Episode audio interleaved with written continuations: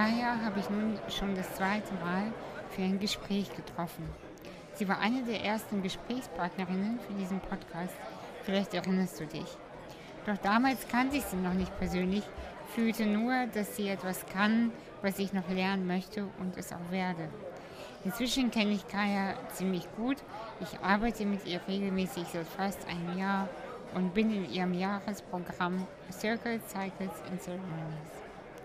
Nun ist endlich Kajas erstes Buch erschienen. Du bist die Antwort auf deine Fragen. Das nahm ich zum Anlass, um sie nochmal als Gesprächspartnerin für meinen Podcast einzuladen.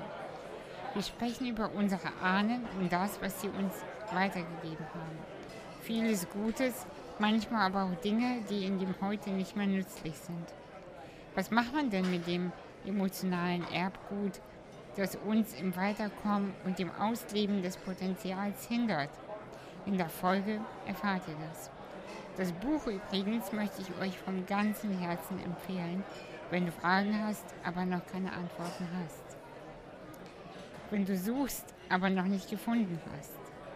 Wenn auch du das Gefühl hast, du hast dich an das System angepasst, aber das, aber das System passt einfach nicht zu dir. Nun wünsche ich dir ganz viel Freude beim Hören und später beim Begegnen deiner Ahnen und somit dir selbst.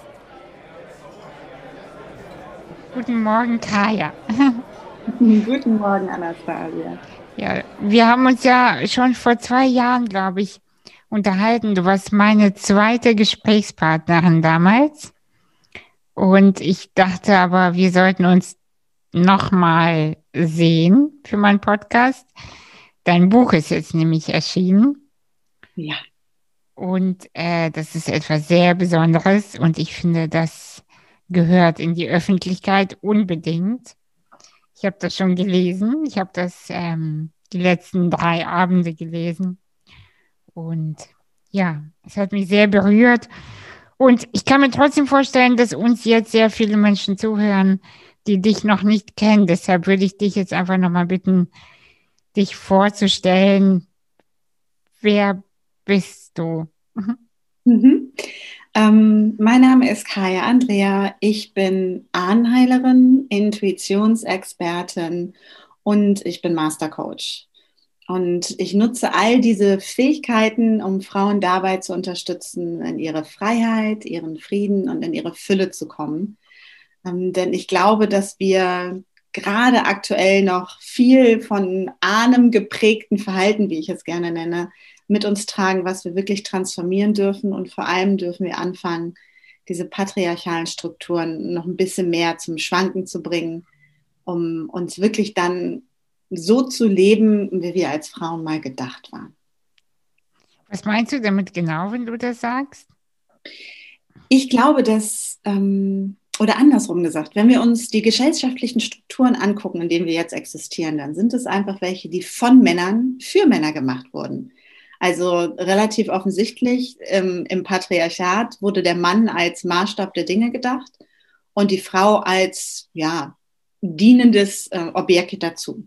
Das hört sich immer krass an, wenn man das jetzt so hört. Gleichzeitig sage ich immer, es ist ganz wichtig, dass wir uns auch daran erinnern, dass Frauen auch erst seit 100 Jahren wählen dürfen, dass wir erst seit 1958 ähm, anfangen durften, ähm, nach und nach ohne die Erlaubnis unserer Männer zu arbeiten, ein eigenes Bankkonto zu haben, alleine Auto zu fahren. Also wir gucken jetzt immer so nach Saudi-Arabien und sagen, das gibt es doch nicht. 1958 sah das auch in der Bundesrepublik Deutschland noch ganz anders aus.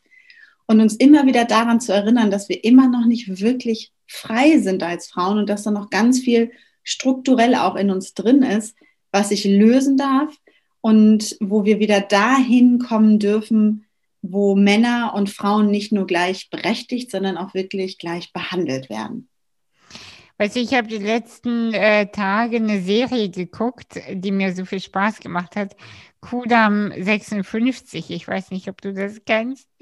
Da habe ich mal so ein, zwei Folgen gesehen, ja. Genau, diese Rock'n'Roll-Geschichte. Äh, und da habe ich, ähm, natürlich gucke ich immer mit zwei Augen, also im Sinne von einmal Spaß und Unterhaltung und einmal aber auch wer, wer benimmt sich wie, warum, was macht es aber auch heute mit uns.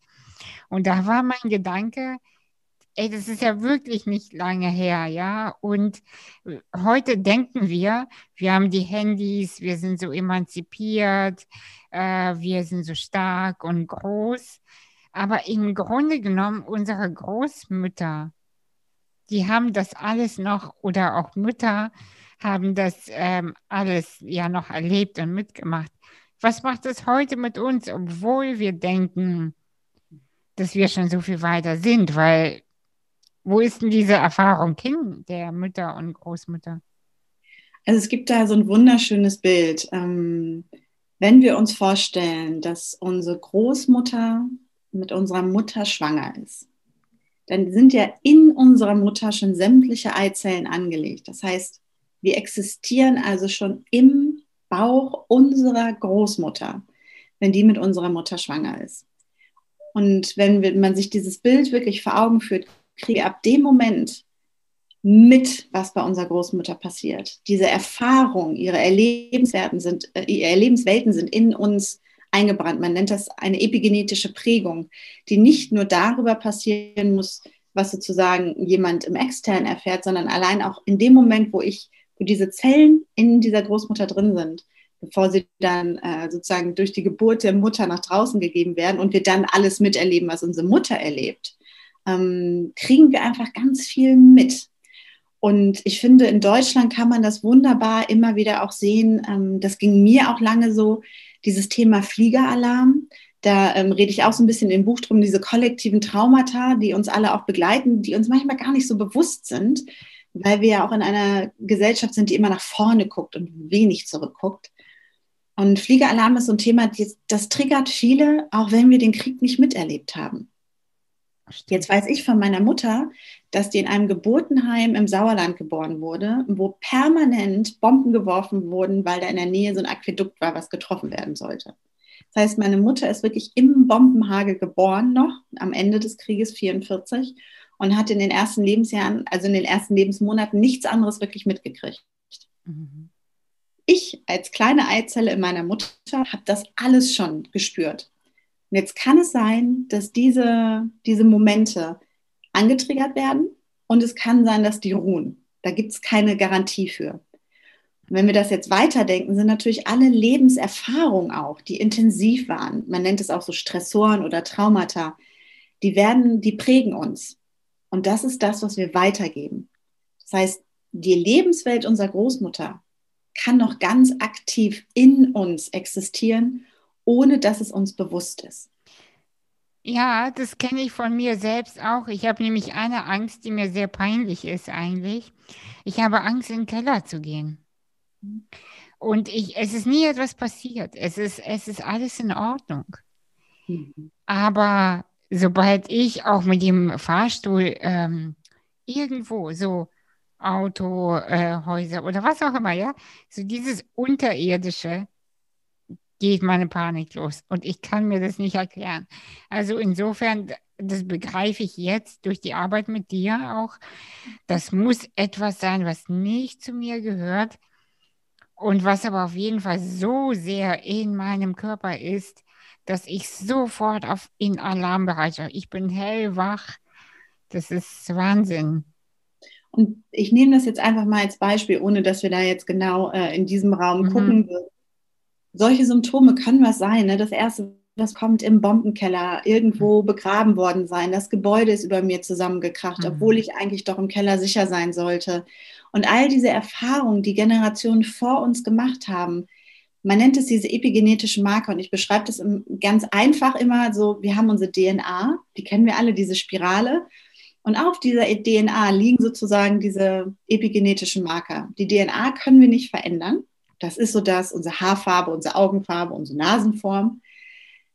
Diese epigenetischen Marker können wir verändern, weil sie über Emotionen weitergegeben werden und eben nicht über die physisch, physischen ähm, ja, Marker. Mhm. Und gleichzeitig spüren wir das. Und so können wir, wenn wir zum Beispiel so einen Moment haben, wie du das beschreibst, ich immer wieder merke, in der und der Situation geht bei mir was los und ich habe in meinem Leben keinerlei Bezug dazu, ist die Wahrscheinlichkeit relativ groß, dass es ein, ähm, ja, ein ahnengeprägtes Verhalten ist, ein ahnengeprägter Glaubenssatz. Kann es sein, äh, dass man, äh, weiß nicht, erst mit 40 oder mit, keine Ahnung, später ähm, aus dem Nichts etwas hat und auf einmal, also, weißt du, eine Krankheit oder ähm, ja, keine Ahnung, irgendwelche Ängste, bei denen man auf einmal denkt, wo kommt das jetzt zur Hölle her? Das kann passieren. Das geht vielen sogar auch so, dass sie ähm, sagen, also es gibt so die eine Fraktion von Phänomenen, sag ich mal, wo man sagt, das war irgendwie schon immer so, aber ich habe kein Bezugserlebnis dazu. Ich verstehe gar nicht, warum das so ist. Mhm. Das ist eine. Und das andere ist, dass Frauen auch ganz oft zu mir kommen und sagen, ich kann gar nicht sagen, woran das liegt, weil ich auch da das Bezugserlebnis nicht habe, was sinnvollerweise mit dem Phänomen, was bei mir auftritt, Angst, ähm, eine Krankheit, äh, physische Symptome, ähm, Emotionen, es gibt kein logisches Bezugserlebnis. Mhm. Und was, was ich dann immer sage, ist, es kann ein Triggererlebnis geben, was für uns in unserer Erlebenswelt keinen Sinn macht. Wenn wir jetzt gucken, woher das kommt auf dieser Ahnenspur, ist es ganz oft so, dass wenn wir zurückgucken und finden, ach guck mal, da ist der Ursprung und auf einmal macht es so klack, weil vielleicht es um das Alter ging, weil es vielleicht um einen Umzug ging, der in unserem Leben nichts, nichts bedeutet, aber in dem Leben derjenigen, ähm, aus, aus, aus deren Lebenserfahrung sozusagen diese Emotion hochkommt oder dieser, mhm. ähm, dieses Phänomen hochkommt, dieser Stressor hochkommt, eine tiefe, tiefe Bedeutung hat, die so krass emotional war, dass sie eben in, in, ja, über Generationen weitergegeben wurde. Wie kann man diese Art von äh, Vererbung umwandeln? Das, was, was ich festgestellt habe, es gibt da verschiedene Ansätze. Es gibt natürlich den, den westlich-kognitiven Ansatz ähm, äh, im therapeutischen Sinne. Also es gibt auch Menschen, die sich damit ähm, beschäftigen. Ich habe für mich festgestellt, in dem Moment, wo ich das Ganze geöffnet habe, wirklich zur direkten Ahnenarbeit, zu sagen, ich gehe in Kontakt mit meinen Ahnen, geht das ähm, am einfachsten und am schnellsten und es ist ähm, wunderschön für mich auch immer wieder zu sehen, was für Verbindungen daraus auch entstehen. Denn in dem Moment erkennen wir eben auch, dass wir keine Insel sind, sondern Teil von etwas Größerem. Und das bedeutet ganz konkret, also das ist auch das, also in dem Buch beispielsweise beschreibe ich es wirklich und das Buch ist so eine, ich nehme dich an die Hand, damit du selber nachher eigenständig deine Ahnenheilung machen kannst. Denn mir ist es total wichtig, dass man nicht immer wieder zu mir kommen muss. Ich finde es total schön natürlich, wenn die Leute kommen. Nur mein Ziel ist es, das wirklich zu so einem, zu so einem Tool zu machen, ähm, was jeder für sich und jede für sich vor allem auch immer wieder umsetzen kann, um diesen Bezug herzustellen und diese Verbindung herzustellen. Ähm, und so können wir diese Themen wandeln und diese Stressoren wandeln in der Erkenntnis dessen, woher sie kommen oder teilweise auch schon in der Erkenntnis dessen, dass sie gar nicht unsere sind und zu merken, woher sie kommen. Ganz kurz nur aus eigener Erfahrung. Äh, du kannst so viele Tools lesen, wie du willst. Manchmal ist es sehr, sehr hilfreich und äh, wirklich einmal neben dir jemanden zu haben, der dich anleitet und zeigt. Und selbst dann brauchst du noch einmal, zweimal, viermal Unterstützung und dann verstehst du, äh, wie, wie das einfach funktioniert. Es ist ein Handwerk sozusagen oder ein Seelenwerk. Und dann kann man es auch alleine machen, äh, so. Aber selbst dann gibt es so tiefliegende Themen, da äh, kann, äh, also ich würde mich selber ganz arrogant als Profi bezeichnen äh, in Sachen, aber trotzdem äh, stehe ich manchmal da und denke, ähm, jetzt weiß ich auch nicht, was ich mit diesen Erkenntnissen machen soll. Und es ist genau das zu erkennen, dass wir eben keine Insel sind. Also ich beschäftige mich auch mit meinen Themen. Und gleichzeitig habe ich immer wieder auch Menschen, wo ich sage, beschäftige du dich bitte mal mit mir, mit meinem Thema. Denn wir, jeder von uns hat blinde Flecken. Jeder von uns hat Momente, in denen er alleine nicht weiterkommt oder in denen sie alleine nicht weiterkommt. Und deswegen sind wir ja gemeinsam hier, um uns diese Unterstützung zu holen. Ähm, und auch zu merken, dass das eine Stärke ist. Also dieses wirklich zu sagen, hey, ich habe hier ein Thema, da komme ich alleine nicht weiter und ich hole mir jetzt diese Unterstützung. Das kann ein magischer Moment auch sein. Gerade dieser Glaubenssatz, ich musste alleine durch, kann übrigens auch wahnsinnig angeprägt sein, wenn man sich überlegt, wie, wie krass die mhm. Leben ja teilweise waren im Vergleich zu denen, die wir jetzt leben. Mhm. Ähm, und allein das kann schon ganz viel bewegen.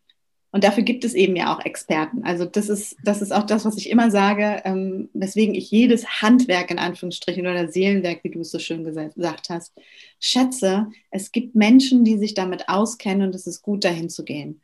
Und ähm, ich freue mich, wie gesagt, über jeden. Es ist für mich eine total beglückende Arbeit, ähm, weil ich eben beide Seiten sehe. Ne? Also diejenigen, die im Hier und Jetzt sind und dann zu sehen, was es auch in den Ahnenlinien macht und gleichzeitig zu spüren, was es für all diejenigen macht, die nach den Menschen kommen, die zu mir kommen. Das ist wunderschön. Und das ist übrigens auch der Anlass gewesen, warum ich für das Buch jetzt mich dazu entschieden habe, die ähm, ganzen Zeremonien und die Reisen wirklich einzusprechen. Also es gibt natürlich das Hörbuch ganz klassisch als Hörbuch. Aber wenn du das, nicht aber, sondern wenn du das Buch kaufst, also das Taschenbuch, weil du gerne ein Buchbuchmensch bist, gibt es da einen Link, ähm, wo du sozusagen mit meiner Stimme dann, also wir gehen gemeinsam durch diese, ähm, durch diese Zeremonien durch und durch diese Reisen durch, weil ich da auch gemerkt habe, wenn das in so einem Buch steht, dann lese ich, schließe jetzt deine Augen und dann kann ich schon gar nicht mehr weiterlesen, weil ich habe ja meine Augen geschlossen. Also so ein bisschen so ein, so ein Zwischenzustand. Das war mein Wunsch, den da zu kreieren. Mhm. Wie bist du auf dieses Thema selber gekommen? Also wie alt warst du oder was ist passiert? Ähm, dass du dachtest, Mensch, die ahnen, das ist doch mein Thema? Hm, das ist, das ist eine gute Frage, denn als ich auf die Welt gekommen bin, war das für mich sehr selbstverständlich, dass ich immer noch wahrgenommen habe, dass ich umgeben bin von anderen. Diese anderen konnten allerdings die anderen Menschen um mich herum nicht unbedingt sehen. Also es war für mich so, ich habe mich immer eingebunden gefühlt, ich habe mich auch mal beschützt gefühlt als Kind. Ähm, und wie das bei vielen von uns ist, spätestens wenn wir in die Schule kommen, werden wir gezwungen, still zu sitzen und irgendwie voll in den Kopf zu gehen. Und so nach und nach, wenn das nicht gefördert wird, ähm, verschwinden diese Wahrnehmungen einfach auch. Und ich hatte immer schon auch einen Bezug dazu. Ähm, und ich habe immer auch schon Bezug zu den Ahnen von anderen Menschen gehabt. Nur was für mich eigentlich bedeutet, das hat echt relativ lange gedauert und es hat wirklich gedauert, ich habe mich mit 28 selbstständig gemacht und bin dann irgendwann in so einen Moment gekommen, nach ein paar Jahren, wo ich gedacht habe, so, jetzt möchte ich den nächsten Schritt tun in meinem Business und in die Sichtbarkeit. Und dann habe ich mich da in so Coaching-Sessions begeben und ähm, habe äh, ja, Online-Kurse gemacht und all die Dinge, die man machen muss, um all die Themen, die eventuell bei mir noch so sind und Glaubenssätze zu lösen. Und ich habe wirklich nachher gedacht, so jetzt bin ich wie, wie von oben bis unten durchgekerchert, ne? einmal so express durch. Habe ich gesagt, jetzt liege ich los. Und ich weiß noch, wie heute, wie ich da in meinem ähm, Wohnzimmer stand und ähm, wirklich so in mich gegangen bin und angefangen habe, nochmal für mich zu visualisieren, bevor ich jetzt mich an den Schreibtisch setze, mein ganzer Körper in Widerstand gegangen ist. Also ich habe richtig gemerkt, wie sich alles anspannt, meine ganzen Hände, meine Arme, meine Schultern. Und ich habe gedacht, was ist denn jetzt los? Also ähnlich wie du das gerade beschrieben hast, so ein körperliches Phänomen, wo, wo du denkst, hä? Und dann habe ich mich hingesetzt und dann habe ich gesagt, okay, du kannst die, du hast die Tools, dann setz dich hin und guck, wo das herkommt. Und auf einmal standen diese Ahnen da. Und ähm, also es berührt mich bis heute immer noch, wirklich zu sehen, ähm, wo ich so dachte, krass, dass ich euch noch nie so wahrgenommen habe. Also in dem Moment zu spüren, wie nah die mir eigentlich sind, wie viel von diesen Menschen noch durch mich fließt. Mhm. Das war so das allererste, also überhaupt gar nicht so sehr dieses, okay, du bist verantwortlich dafür, dass ich jetzt nicht weiterkomme, sondern halt diese tiefe Verbindung zu spüren. Das hat, das hat bei mir einen riesigen Switch gemacht. Und dann habe ich angefangen, wirklich ähm, diese ganze Thematik nochmal anders zu betrachten und für mich auch anders damit umzugehen. Und ähm, ich hatte das vorher auch gelernt, wie mit Verstorbenen kommuniziert und so. Aber es war nie auf dieser Ebene dieses, ich bin Teil einer Linie. Mhm. Und als, ja, genau. Also so, so wie du das beschreibst, ist das so richtig schön und äh, da fühle ich auch so eine enorme Kraft und Stärke, die sich so hinter einem, also für mich ist es so, hinter einem aufbaut. Äh, ich kann mir trotzdem vorstellen, dass einige Menschen auch, denen es vielleicht heute nicht so gut geht, denken, ja, schön, euch geht super scheinbar und eure Ahnen sind deshalb, äh, sind äh, eure Ahnen sind deshalb ähm, ja auch tolle Menschen, ja. Also aber, ich kann als ja. Aber wenn, wenn es jemandem einfach nicht gut geht und dann denkt der Mensch, ähm, ja, was mache ich denn mit meinen blöden Armen? Die, die also Gewalt, gewaltvolle ja. Männer, die Sucht äh, oder Frauen, die äh, viel Missbrauch erfahren haben, was auch immer, ja. Und dass heute jemand vielleicht mit Depression da sitzt. Ähm, wie, was würdest du diesen Menschen raten?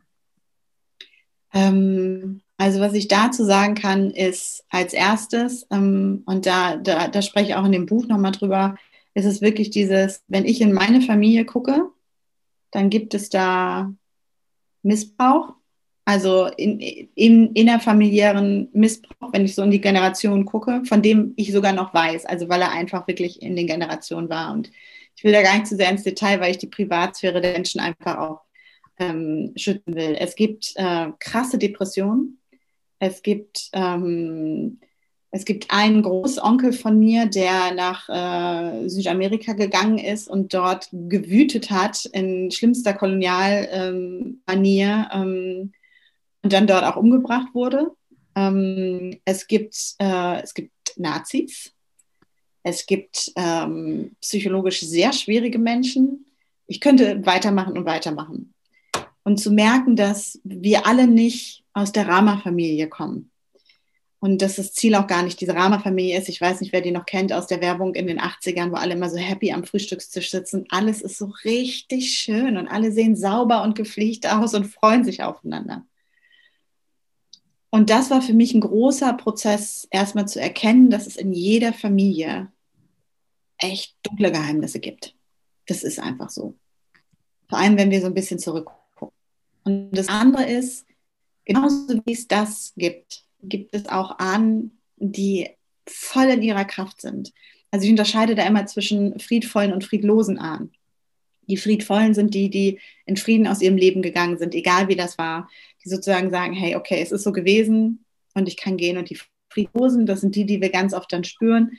Das ist das, wo noch Themen hängen, die eben in uns immer wieder angetriggert werden. Und wenn Menschen in einer Situation sind, wo sie sagen, ey, ich weiß nicht weiter, das ist alles zu schwer, dann ist mein Tipp natürlich, neben alle anderen Maßnahmen, die man auch noch machen kann, aber wenn es jetzt wirklich um was mache ich mit meinen Armen geht, zu sagen, ich würde eine Kerze anzünden und meine friedvollen Ahnen einladen. Diejenigen, die da sind. Denn Ahnen sind immer da. Auch wenn wir nicht mit denen reden, die sind ja trotzdem da. Es ist so, selbst wenn ich die Augen zumache, ist die Sonne weiter da. Die verschwindet deswegen nicht. Und wir sind einfach in unserer Kultur aus dieser Kommunikation rausgegangen durch das Christentum und die Idee des monotheistischen Gottes, der irgendwo im Himmel angebetet werden musste, ähm, wo die eine krasse Konkurrenz waren. Also wenn jemand das Gefühl hat, das ist alles irgendwie schwer, dann hilft es manchmal im ersten Moment, sich daran zu erinnern, dass es auch eine Unterstützung gibt und dass es auch Support gibt und dass wir uns gehalten fühlen dürfen. Ähm, mhm. Und dass niemand von uns alleine ist mit dieser Schwere. Kaya, mir kommt gerade der Gedanke, ist die Intuition ähm, etwas, was zu uns gehört oder ist es die Weisheit unserer Ahnen? Ähm, ich nenne Intuition gerne auch immer Ahnenmedizin. Ah. Weil, ähm, das sind so zwei Paar Schuhe, die sich in einem äußern. Also zum einen ist Intuition ja etwas, was tief in uns ist. Also es ist sozusagen etwas, was jeder und jede von uns hat. Ja. Und das Interessante ist, ganz viele Menschen sagen ja auch, ja, ich irgendwie, ich fühle was oder ich spüre was, ich kenne dieses Bauchgefühl oder da zieht sich was zusammen. Die Herausforderung, die wir haben, ist der Intuition Vertrauen. Da sind wir total weg von, weil unsere Gesellschaft den Verstand viel wichtiger findet als die mhm. Intuition. Mhm. Jetzt ist es natürlich so, dass wenn ich besonders intuitionsverbundene ähm, Menschen in meiner Linie gehabt habe, die das auch gelebt haben, dass es so sein kann, dass es mir viel leichter fällt, da reinzugehen oder dass ich äh, eine natürlichere Öffnung habe für intuitive Entscheidungen. Genauso kann es sein, dass es Menschen in meiner Linie gab, für die Intuition tödlich gewesen ist, für die ähm, das Bauchgefühl ganz schwierig war, für die diese Öffnung, ähm, dieses tiefe Vertrauen in sich selber negative Konsequenzen gehabt hat. Dann werden wir merken, dass es uns schwerer fällt, dass da eine Enge ist. Und auch da wieder zu gucken, ne? es muss nicht immer an uns liegen. Also das auch nochmal zu der Frage vorweg, es muss nicht immer an uns liegen. Wir sind nicht an allem schuld, sondern es kann einfach eine Prägung sein. Und dann gibt es die Weisheit unserer Ahnen, die wir anzapfen können. Und das ist für mich nochmal was anderes, weil da bin ich eher in so einem Gespräch. Eine Intuition ist das, was in mir sitzt. Und diese Weisheit der Ahnen ist, kann man sich eher vorstellen wie ein Gespräch, was ich mit jemandem sehr Weises und sehr Schlaues führe, der natürlich durch mich durchwirkt, weil natürlich die Ahnen in mir ähm, existieren und gleichzeitig auch in meiner Welt, so wie ich es wahrnehme, und ich weiß, andere nehmen es anders wahr, sich eher so anfühlt, als ob da jemand vor mir sitzt oder neben mir sitzt und mit mir kommuniziert. Hast du das Gefühl, dass du alle deine Ahnen schon kennst? Nein. und ich glaube auch niemand von uns wird äh, in der Lage sein, all seine Ahnen zu kennen. Also wenn wir mal so in diese Rechenspiele reingehen, ne? wir haben ja schon, wir haben zwei Eltern, vier Großeltern, acht, nee, dann sind es schon acht, acht Urgroßeltern, genau, jeder hat zwei dann wären es ja schon 16. Also das wird ja exponentiell so viel, dass niemand von uns alle Ahnen kennenlernen kann. Es geht auch gar nicht darum, alle Ahnen kennenzulernen, zum Glück, ähm, sondern diejenigen, die für dich relevant sind, weil deren, ich sage jetzt mal, epigenetische Marker aktiv sind. Ähm, und das, das ist, was ich spüre. Also das ist eher so dieses zu gucken, was nehme ich wahr und wer ist dafür verantwortlich oder wo hat es seinen Ursprung. Und, und das sind zentrale Figuren. Oder auch ähm, Ahnen, die als Mentoren uns zur Verfügung stehen. Thema Weisheit nochmal. Ne? Und die können auch wechseln. Nur alle meine Ahnen, dann, also wirklich, wenn man es ganz ernst, dann müssten wir zurück bis zum Ursprung der Menschheit. Und das ist dann richtig viel. Ne? Ja, das ist ja richtig viel, das stimmt. Mm, ich würde gerne ganz kurz einen Switch machen, weil wir, die Zeit rennt immer mit dir sehr, sehr schnell. Ähm, wir haben nur noch 20 Minuten bis zur Stunde sozusagen, ungefähr. Über dein Buch würde ich gerne ein bisschen mehr sprechen, beziehungsweise über deine Idee, ein Buch zu schreiben. Ab wann hm. wusstest du, dass du oder ja, wie kam es zu dir? Also wusstest du, dass du das immer machen möchtest oder war das eher eine Überraschung hm. vom Leben? Ich wollte als Kind immer Bücher schreiben. Ähm, ich fand das als Kind eine ganz fantastische Vorstellung, ähm, irgendwo für mich zu sitzen und schreiben zu dürfen. Ich bin in meinem Kern sehr introvertiert. Also ähm, auch wenn, wenn Menschen, die mich so persönlich erleben, nicht sagen, oh, du wirkst irgendwie introvertiert, ähm, doch ich, ich kann ganz viel Kraft aus dem Alleinsein ziehen für mich. Und da kommen mir meine Ideen. Und da habe ich gedacht, ein Schriftsteller ist doch toll. Und die Idee habe ich immer mit mir getragen und habe diese Vision auch wirklich immer für mich gehalten, habe gedacht, irgendwann ist es soweit und wenn es soweit ist, dann werde ich es wissen.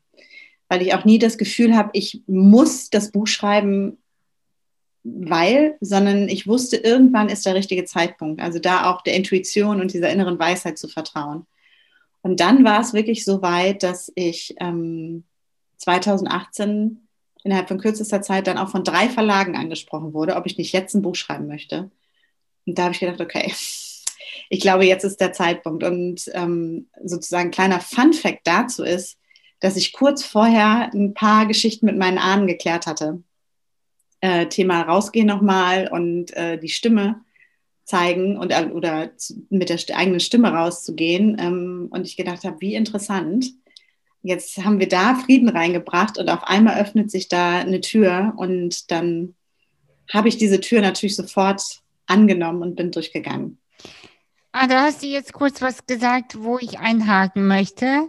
Äh, du hast gesagt, da hast du Frieden reingebracht und dann öffnet sich eine Tür. Was genau meinst du damit? Das ist das, wenn ich ähm, in dem Buch drösel ich das auch nochmal weiter auf, diese friedvollen Ahnen und diese friedlosen Ahnen. Mhm. Für mich ist es immer, entweder sind wir in Frieden oder wir sind nicht in Frieden. Und nicht in Frieden, ich sage gezielt nicht in Frieden, weil ich das Wort Kampf schwierig finde. Mhm. So, ähm, sondern ich möchte Frieden als das Leitmotiv in der Sprache benutzen. Ähm, und wenn ich nicht in Frieden bin, dann ist da Kampf, ähm, Widerstand, Anstrengung, ähm, Schmerz, was auch immer, was auch immer sein mag, wie es sich für mich äußert. Und ähm, wenn ich ein Thema löse, wenn ich einen Glaubenssatz transformiere, dann komme ich in Frieden. Mhm. Und wenn ich in Frieden bin, dann kann es fließen. wenn ich in Frieden bin, dann werde ich frei, weil ich nicht mehr an Dingen festhafte. Und es geht für mich eben gar nicht so sehr dahin, immer mega glücklich zu sein. Das ist ja auch so eine Prämisse, ne? so hey, glücklich und gut drauf und yeah zu sein. Deswegen, darum geht es für mich gar nicht, sondern in Frieden zu kommen heißt, in diese innere Stille und Ruhe und dieses, es ist gut. Ich muss nicht glücklich sein, ich bin zufrieden. Das heißt, ich gehe zu dem Frieden hin und da findet sich eine Kraft. Ähm, es scheint mir so, als äh, manchmal, wenn wir so nach der Vision suchen, über die Vision schreibst du ja auch in deinem Buch, das fand ich sehr schön, ähm, wenn wir nach Visionen suchen oder irgendwelche oberflächlichen Probleme haben, aber eigentlich ist es nur der Deckel des Ganzen, oder? Also so verstehe ich dich jetzt, dass da drunter einfach was auch immer, ungelöste Themen, jetzt sei es meine oder die der Ahnen oder was auch immer. Und das ist der Ursprung eigentlich meiner ganzen sichtbaren Probleme, Herausforderung. Also siehst du es auch so? Ja, wir haben in unserer Gesellschaft äh, die Herausforderung, dass wir so sehr auf das Symptom fokussieren, dass wir ganz oft nicht mehr nach der Ursache gucken. Ich habe mhm. Kopfschmerzen, dann nehme ich eine Kopfschmerztablette.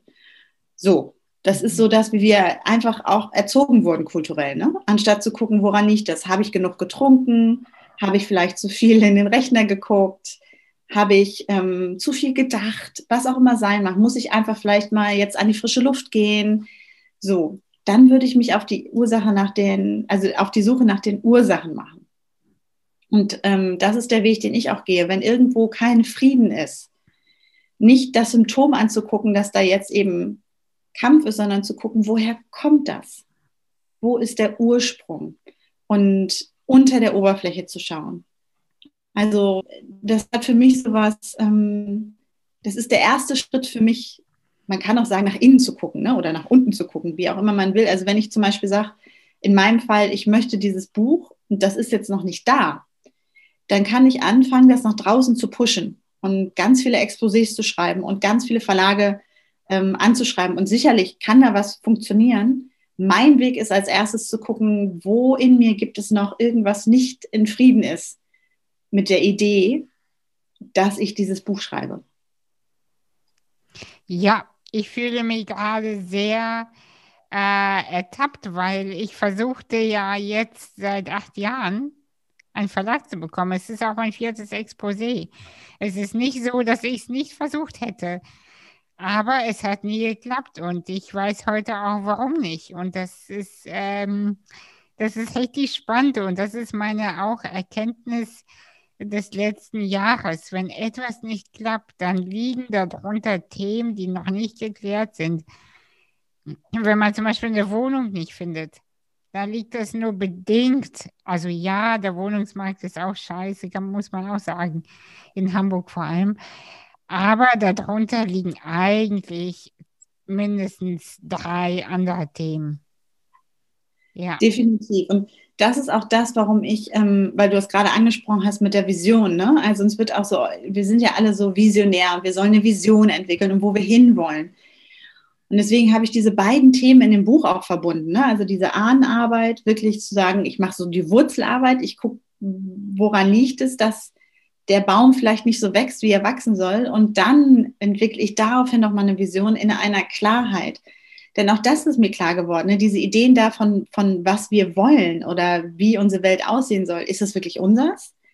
Und mir ist in der Arbeit mit den Ahnen vor allem auch klar geworden, dass da ganz viele Ideen auch noch waren, die gar nicht meine sind, die ich dann auch ganz schwer in die Welt bringen kann, was natürlich für mich dann frustrierend ist, dass das nicht so funktioniert, wie ich das will. Und dann sind wir frustriert und denken, es liegt an uns, dass mhm. alle anderen ihre Visionen so voll erfolgreich in die Welt bringen und ich eben nicht. Ähm, und da auch wieder zu merken, auch da lohnt es sich wirklich einmal darunter zu gucken und zu gucken, woher kommt das eigentlich um dann eine Vision zu entwickeln, die wirklich meine ist, die wirklich stimmig ist, in der ich in Frieden, in Freiheit, in Fülle sein kann. Ja, das ist sehr, sehr, also allein das ist schon so eine krasse äh, Aussage und Input. Äh, allein darüber könnte man jetzt noch zwei Stunden äh, sprechen, mindestens. Ähm, so, warte mal, jetzt bin ich ja völlig raus. Das, das, äh, das hat mich jetzt so in meiner Erkenntnis selber noch bestätigt, dass ich gerade so dachte, ah, deshalb hat das, das auch gestern nicht funktioniert. Ah, und das hat auch nicht funktioniert, deshalb. Bist du da, also das hast du ja eben auch kurz gesagt, aber ich würde darauf gerne nochmal genauer eingehen, dass manche Visionen auch gar nicht von uns sind. Ähm, aber Kaya, guck mal, wenn man, wenn das eine, die Ahnen, die Gesellschaft, die Erziehung, unsere eigenen Wunden, unser eigenes, äh, ich sage immer so äh, plakativ scheiß Leben, ja? Mhm. Kann man überhaupt einen Zustand der Heilung bekommen? Ja. Ich bin da ganz fest von überzeugt. Mhm. Und also das Erste, was mir immer ganz wichtig ist, ist, dass es in jeder Linie gibt es eine, da gibt es ja auch diesen Spruch, ne, die mutig genug ist, sich hinzusetzen und zu gucken. Ah, mhm. Und gleichzeitig zu merken, weil dadurch, dass wir das tun, verändern wir alles, was für diejenigen, die nach uns kommen, existiert. Und das müssen gar nicht unsere biologischen Kinder sein, sondern das können auch die Frauen sein, die uns in Generationen nachfolgen, einfach dadurch, dass wir uns anders verhalten haben und für, den, für diese Frauen einen anderen Raum aufgemacht haben. Ja. Also es muss nicht immer über diese biologische Linie gehen. Das ist mir nochmal wichtig. Auch zum Thema Kinderfreiheit sage ich was in dem Buch. Mhm. Ähm, und da zu merken, keine von uns muss das alles schaffen, sondern es geht darum, deswegen ist mir dieses Wort Frieden auch so wichtig im Vergleich zu diesem, dieser ewigen Glückseligkeit und diesem Peak State und dem Yeah. Es geht darum, dass ich für mich das schaffe, in Frieden zu kommen ähm, und es gibt immer wieder auch Momente, auch in meinem Leben, wo ich denke, ach interessant, aber ich sehe das mittlerweile eher als ein ach interessant. Mal gucken, was wir jetzt rausfinden. Und gar nicht so sehr als, oh mein Gott, das muss ich auch noch lösen. Das hatte ich ganz lange, ne? Dass ich immer dachte, oh Gott, das Thema muss ich jetzt auch noch lösen, das muss ich auch noch lösen, das muss ich auch noch lösen. Ja, ich, bin, ich, ich bin da noch. Genau, ja, diese bei mir auch vor allem so, ne, Sternzeichen Jungfrau, so, oh ja, und ich muss das alles perfekt machen. Totale Perfektionistin damals, Workaholic und äh, da war so viel, bis ich irgendwann gemerkt habe, ich muss das gar nicht, sondern ich darf das.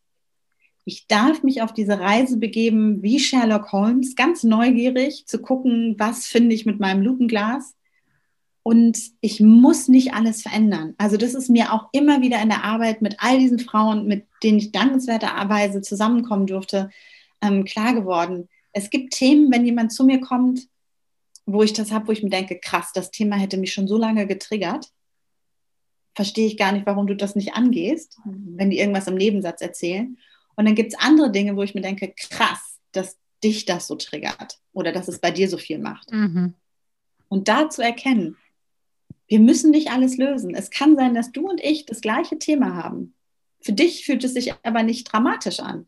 Für mich macht es einen riesen Unterschied. Und das hat ganz viel auch mit Heilwerden zu tun, weil Heilsein bedeutet ja auch gesund sein. Also Gesundung und Heilung, das ist ja so, es geht eigentlich mhm. Hand in Hand. Und das heißt nicht perfekt zu sein. Und das vielleicht mitzunehmen. Wir müssen nicht die perfekten ähm, durchtransformierten Persönlichkeiten werden, ja. sondern wenn wir es schaffen, ein Stückchen mehr in Frieden zu kommen, dann ist schon ganz viel erreicht für uns und für diejenigen, die nach uns kommen. Ja, und vor allem auch die eigene Menschlichkeit, also die Menschlichkeit an sich auch einfach anerkennen.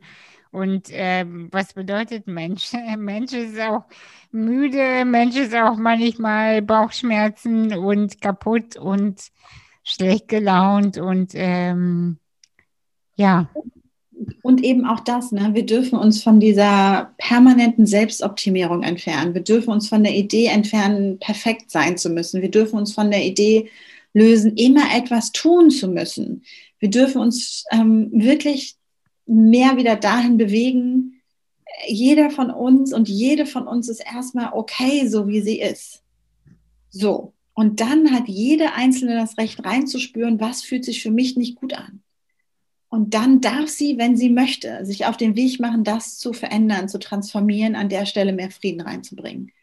Und wenn sie sich entscheidet zu sagen, ich will das nicht ändern, dann ist das auch das Recht einer jeden. Oh, also ja. auch das wirklich anzuerkennen. Es gibt Leute, die sagen, ich habe da ein Thema, ich will das nicht ändern. Ich will da jetzt nicht hin. Und das ist auch okay. Oh ja, das, äh, das, das, äh, da fühle ich mich natürlich auch sehr ertappt. Ich will immer alle bekehren. Ne? Also das habe ich wahrscheinlich von meinem Vater, der ja auch alle bekehren will, nur zur Kirche. Und ich will immer alle bekehren in die Spiritualität und das äh, auch zu ähm, erkennen und zu sagen, es ist voll okay, dass du dich diesem Thema nicht widmen willst. Du musst, du musst es nicht. Ne? Und äh, ich mache es für mich trotzdem, aber ich habe dich mal noch lieb. Mhm. Und äh, das, das ist auch so, äh, ich glaube, das ist aber ein Teil von in Frieden mit sich selbst kommen, wenn, wenn man die eigene Menschlichkeit anerkennt und auch die eigenen Grenzen auch, ja, der, in der Transformation, ähm, dann kann man die anderen auch einfach mal sein lassen. Ja, und auch da, ich finde es so schön, dass du das so teilst, ne, mit diesem missionarischen Angang zu merken, da wird ja draußen, also außerhalb dieses Gesprächs jetzt noch so viel missioniert. Das ist der richtige Dings. Diese fünf Schritte bringen dich zum Glück. Du musst das tun, damit das passiert. Ne? Du musst an Gott glauben, weil sonst brennst du in der Hölle. Du musst dies, da ist ja neben der Kirche auch ganz viel noch in dieser Missionierungsenergie, die wir manchmal gar nicht so als diese erkennen. Und solange wir da drin sind, sind wir in diesen patriarchalen Strukturen und gehen davon aus, dass ich besser bin, ich mehr weiß, ich den Weg zur Wahrheit mhm. habe. Ähm, und das ist mir auch nochmal ganz wichtig. Das Buch oder der Ansatz, mit dem ich arbeite, das ist ein Angebot.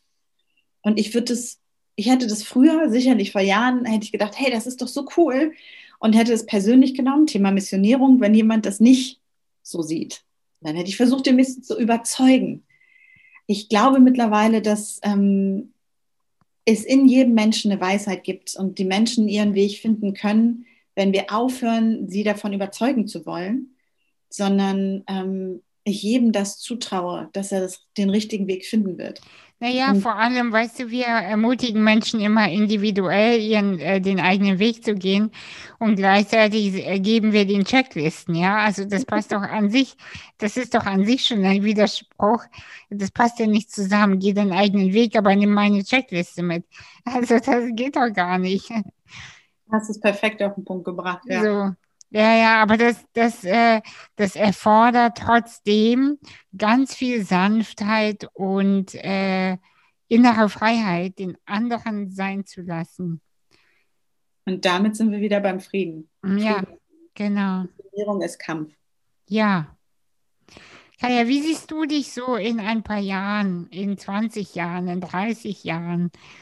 Wie, wie, was für eine alte, ältere Frau bist du dann?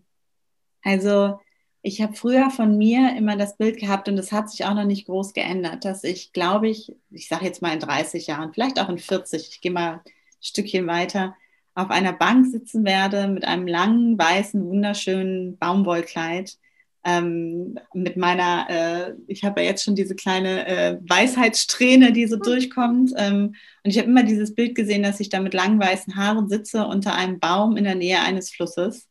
Und ähm, viele jüngere Menschen um mich herum sind, von denen keiner unbedingt mein eigener sein muss.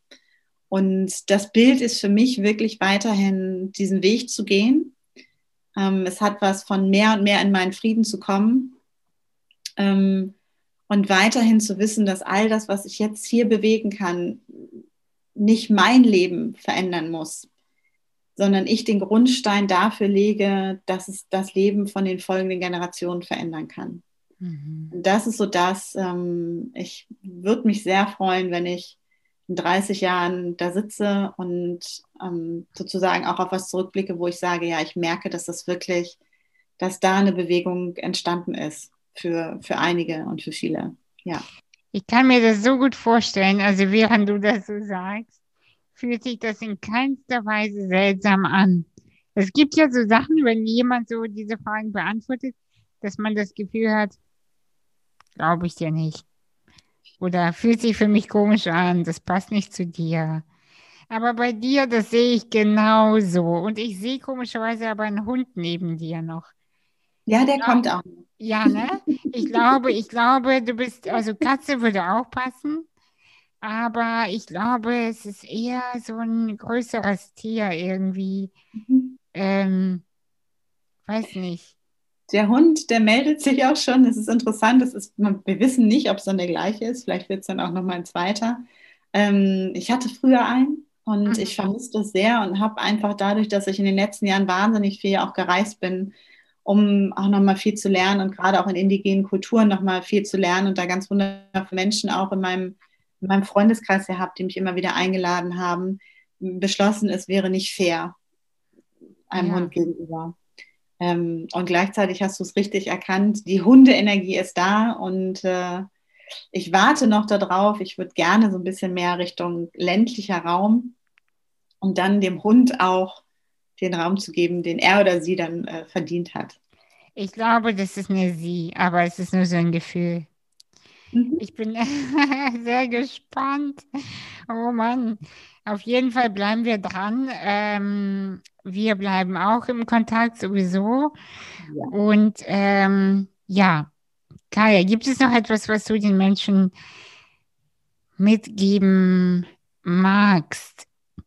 Ich werde dein Buch natürlich im Teaser, oder habe ich dann ja schon, wenn die Leute uns jetzt zuhören, im Teaser promotet. Und ähm, ja, also wer ähm, das eine, was mir kommt, das ist natürlich jetzt Thema Buch nochmal, wer diesen Podcast vor dem 13.3. hört, ähm, der kann mit bei der Neumondzeremonie dabei sein. Wer es vor dem 20.3. hört, der kann mit bei dem Buchworkshop dabei sein. Und wer es danach hört, der, ähm, da freue ich mich, wenn du Lust auf das Buch hast, kannst du es mich jederzeit wissen lassen, ähm, wie es dir gefallen hat. Denn für mich ist das Buch wirklich auch so ein, so ein Angebot wirklich nochmal eine andere Perspektive ähm, und eine Begleitung, also wirklich so eine Erfahrung, die man immer wieder auch machen kann durch die ähm, Arbeitsblätter und durch die ähm, eingesprochenen begleitenden Dinge.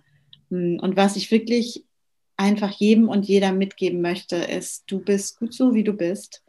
Ähm, es gibt nichts mehr zu optimieren, ähm, sondern was wäre, wenn wir vom Optimieren die Perspektive wirklich verwechseln in, wie kann ich mehr für mich in Frieden kommen und nicht, wie kann ich ähm, den Erwartungen des Außens mehr entsprechen. Und dazu wissen, jede Einzelne hat ihr eigenes Tempo und jede mhm. Einzelne geht ihren ganz individuellen Weg. Und es ist an uns, den Raum zu halten für diese unterschiedlichen Wege. Ähm, das ist für mich auch diese Qualität von Sisterhood und zu wissen, es gibt Ahnen, die jetzt schon neben jeder Einzelnen stehen und quasi wie Cheerleader daneben stehen und nur darauf warten, ähm, ja, ihre liebevolle Armenumarmung, äh, Armen, Ahnenumarmung wieder spürbar machen zu dürfen. Ja. Ah ja, vielen Dank wieder für das äh, tolle Gespräch. Ich hatte das Gefühl, dass es noch besser war, weil beim ersten kannten wir uns ja gar nicht. Da war ich, da war ich nur ein äh, heimlicher Fan und jetzt bin ich ein offensichtlicher Fan. Deswegen, wir sind beidige Fans. Genau. Und jetzt, ja, jetzt ist es ein bisschen vertrauter, habe ich das Gefühl, weil wir uns einfach kennen. Und das ist schön. Ich danke dir. Ich danke dir von Herzen.